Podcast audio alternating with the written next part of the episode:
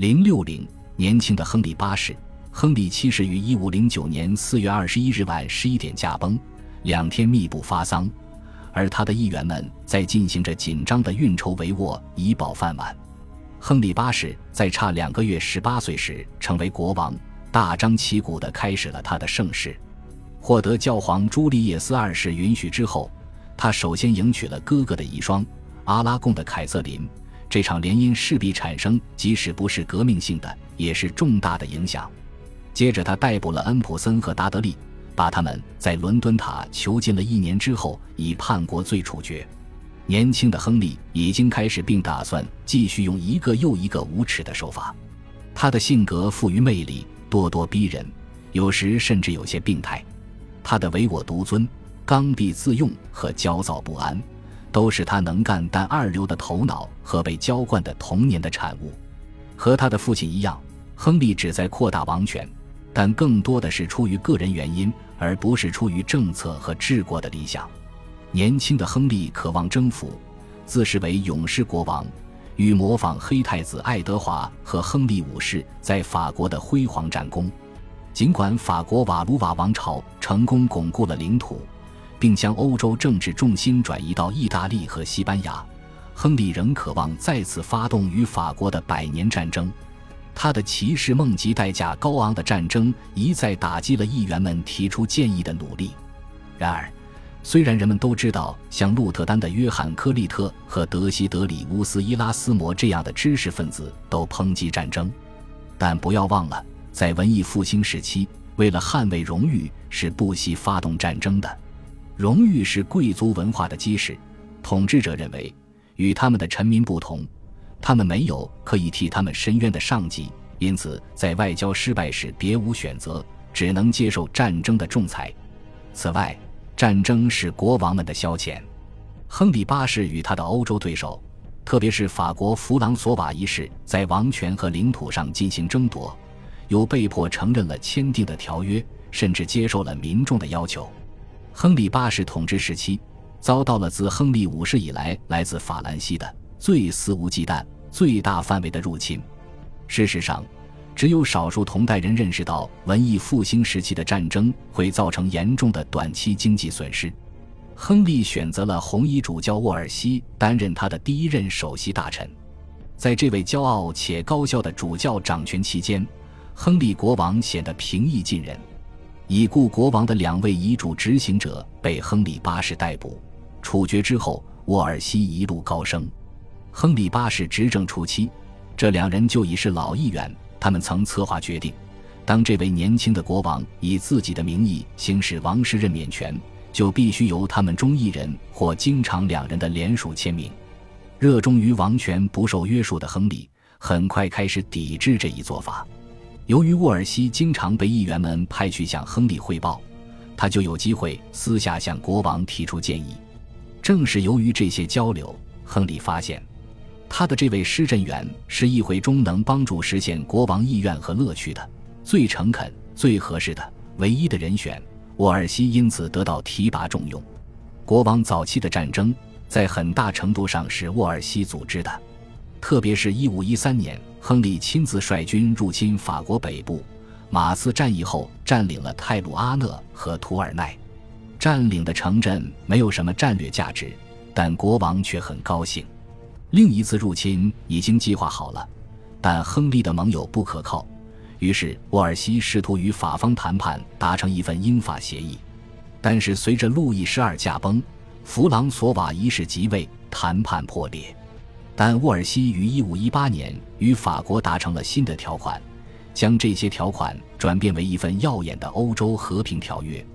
教皇、神圣罗马帝国皇帝、西班牙、法国、英格兰、苏格兰、威尼斯、佛罗伦萨及瑞士都分别与其他国家签订了一份互不侵犯条约，其中包括一则战时互助条款。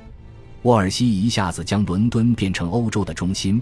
亨利八世成为其东道主，这一出重头好戏本可以更加引人注目，因为这也是教皇的如意算盘，却被沃尔西抢了头彩。一五二零年，在所谓的黄金谷，位于加莱附近的两个小镇基尼斯和阿德尔镇之间，亨利与弗朗索瓦一世在一场令人瞩目的、名为金布围场的体育盛会上比武，被人们誉为世界第八奇迹。一五二二年和一五二三年的更多战役，让亨利的军队挺进巴黎不足五十英里的地方。在那之后，最好的时机出现了。亨利的盟友。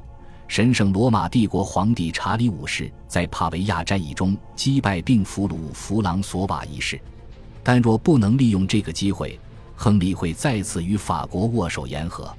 沃尔西在一五一五年圣诞节前夕被任命为大法官，他声称自己在国外是个调解人，在国内是个社会改革家，但若发生什么重大事件，他不得不把亨利的要求和他自己的政治地位置于利他主义动机之前。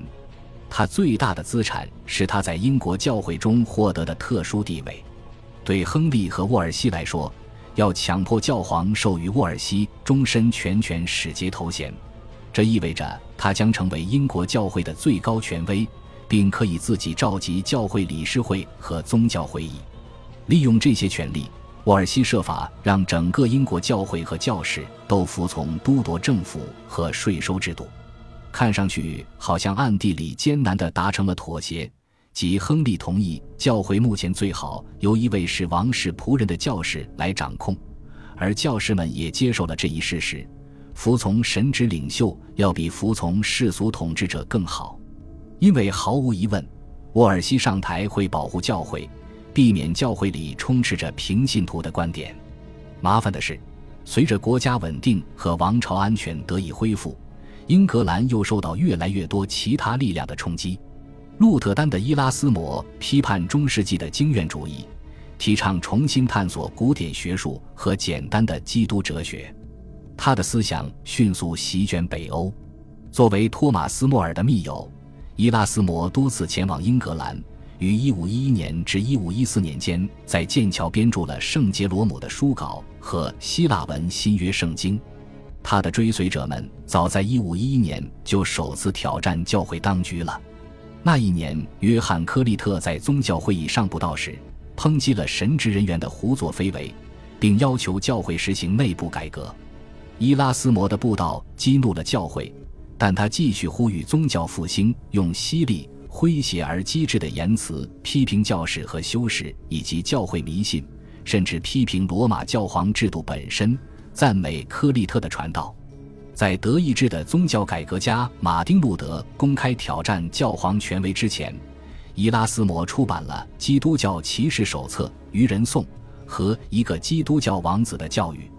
一五一六年，他又出版了希腊文新约圣经的最终版本时，学者和受过良好教育的平信徒都异常喜悦，因为最后他们喝到了来自源头的清泉。托马斯·莫尔的《乌托邦》。更为复杂。这本书妙趣横生地描绘了一个虚构的社会，一群异教徒按照自然美德的原则生活在一个偏远的岛屿上。乌托邦人有理性，但缺乏基督教的启示。